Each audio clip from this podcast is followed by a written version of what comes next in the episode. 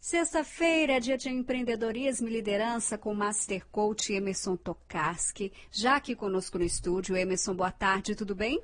Boa tarde, Natália. Boa tarde ao ouvinte da CBN. É sempre uma honra, uma felicidade estar aqui com vocês. Então, Emerson, hoje o nosso assunto é liderança e psicologia positiva. Antes, eu gostaria que você nos explicasse o que seria essa psicologia positiva no ambiente empresarial. Sim, Natália.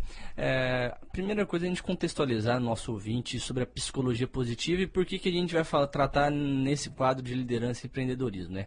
A psicologia positiva foi desenvolvida ali no final dos anos 90 é, pelo cientista Martin Seligman que é um estudioso da área da psicologia, e ele começou a perceber o seguinte, que a maioria dos estudos científicos, a maioria dos trabalhos feitos até então sobre sobre psicologia se tratava apenas, da, apenas das pessoas doentes, apenas das pessoas que precisavam de algum tipo de cura através da psicologia.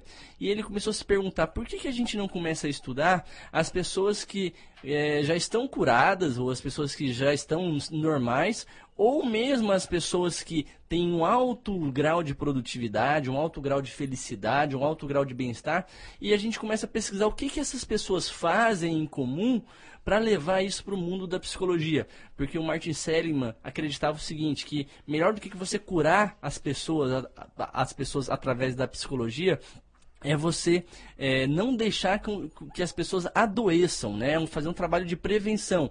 Então a psicologia positiva se concentra em estudar o que, que as pessoas positivas, por assim dizer, fazem em comum e como que a gente pode aproveitar isso em diversas áreas, por exemplo, na liderança. Então não é focar num ponto negativo, é fo focar nas pessoas positivas, focar na, nos comportamentos positivos e aprender com essas pessoas, aprender com esses comportamentos.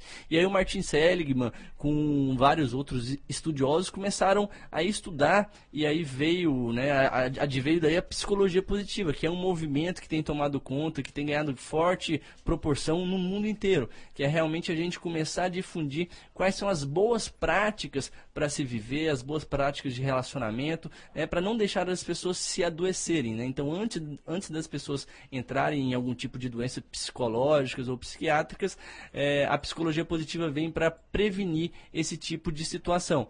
E aí, é, obviamente, a administração, a liderança começou a estudar um pouco mais a psicologia positiva também, e viu que é possível a gente aplicar alguns valores, alguns pilares da psicologia positiva dentro das organizações. Né? E sobre isso que a gente quer dar algumas dicas aqui hoje para os nossos ouvintes. Então vamos lá, vamos dar as dicas aos nossos ouvintes para que eles possam desenvolver então essa psicologia positiva, Emerson. Olha, é, a gente sempre coloca o seguinte, que a base de uma equipe, a base de um empreendedor, de um, empre... de um empreendimento é o líder.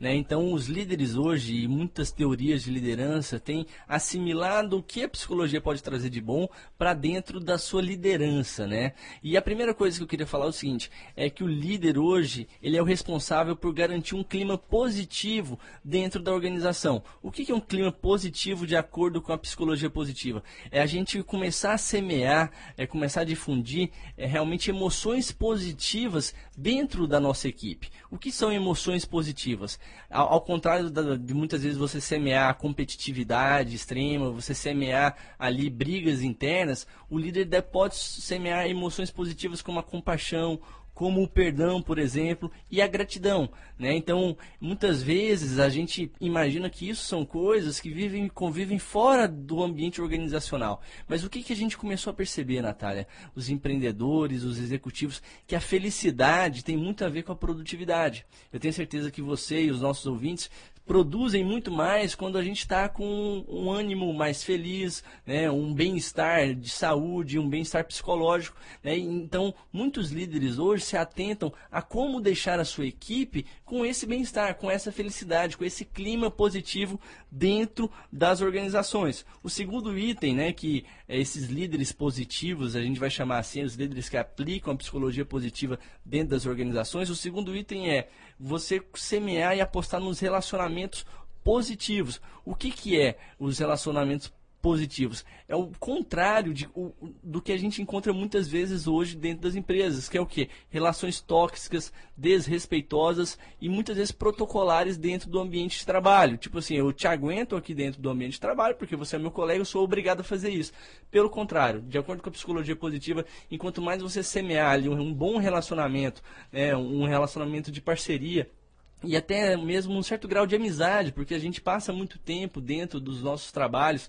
Então, assim, não quer dizer que você precisa ser o melhor amigo do seu colega de trabalho, mas você tem que ter uma confiança, você tem que ter uma parceria e um certo grau de amizade também com essa pessoa. Enquanto mais a gente conseguir semear isso dentro do nosso ambiente de trabalho, mais produtiva a equipe se torna, mais comprometida e mais a pessoa quer trabalhar. Porque eu tenho certeza que o nosso ouvinte concorda com isso. Quando a gente vive ali num ambiente muito tóxico, relações tóxicas, né, que a gente chama, é, na na primeira oportunidade de ir para uma outra empresa, isso acontece. Né? Mas quando a gente gosta da empresa que a gente trabalha, gosta das pessoas, gosta do, dos líderes, até mesmo muitas vezes a gente releva coisas que acontecem para continuar dentro daquela equipe. Então, se você semear e apostar em relações positivas, é um outro ponto que a gente deve internalizar da psicologia positiva para dentro da liderança. A terceira dica é promover a comunicação positiva e a quarta também é ajudar os colaboradores a construírem um significado né, pra, para o seu trabalho. É, eu gosto muito de, dessa quarta dica, que é o seguinte: como que você, líder, empreendedor, pode dar um significado é, ao seu trabalhador? O que, que é um significado? Hoje, ah, uma palavra que está em voga, em moda, e advém um pouco da psicologia positiva também, é você ter um propósito dentro do seu trabalho. E o que, que é ter um propósito? É nada mais, nada menos do que a pessoa entender o que, que significa o trabalho dela dentro da organização, qual a importância dela dentro da equipe. Porque muitos líderes às vezes acham que é óbvio o que aquele colaborador faz, mas muitas vezes o colaborador não entende a sua importância dentro da equipe. O porquê que ele faz aquela tarefa, o que, que aquela tarefa vai influenciar diretamente ou indiretamente na tarefa dos outros colaboradores. Quando eu entendo que a minha tarefa, mesmo sendo uma parte pequena, é importante para a minha organização, é importante para o resultado final, eu ganho muito em propósito. E quando você trabalha com propósito, quando, quando você acredita naquilo que você faz, sem dúvida nenhuma também a produtividade aumenta, o comprometimento aumenta e muitas vezes o resultado da organização aumenta como um todo. Então, se os líderes que estiverem curiosos, procura lá na internet um pouco mais sobre psicologia positiva e vocês vão ver o tanto que a psicologia positiva pode e está ajudando muitos líderes a aumentar o seu grau de, de, resultados, porque apostam nas pessoas e na felicidade das pessoas. Porque eu vou ressaltar mais uma vez: pessoas mais felizes são pessoas mais produtivas. Né? Então, muitas vezes, o líder tem que pensar nisso. Será que eu hoje contribuo pra, para a felicidade do meu colaborador? Né? E eu tenho certeza que muitos ouvintes que estão nos escutando agora estão falando, ah, agora eu tenho que preocupar com a felicidade do meu colaborador também? Também.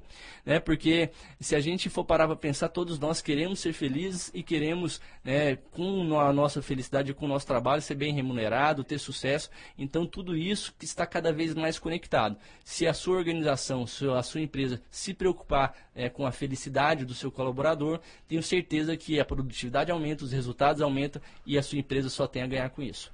Tá certo, Emerson. Muito obrigado pelas dicas. Os nossos ouvintes, depois de todas essas dicas, já devem ter percebido, então, é a importância da psicologia positiva. Emerson, bom fim de semana para você. Até a próxima sexta. Um bom resto de feriado para todos os nossos ouvintes e um ótimo final de semana.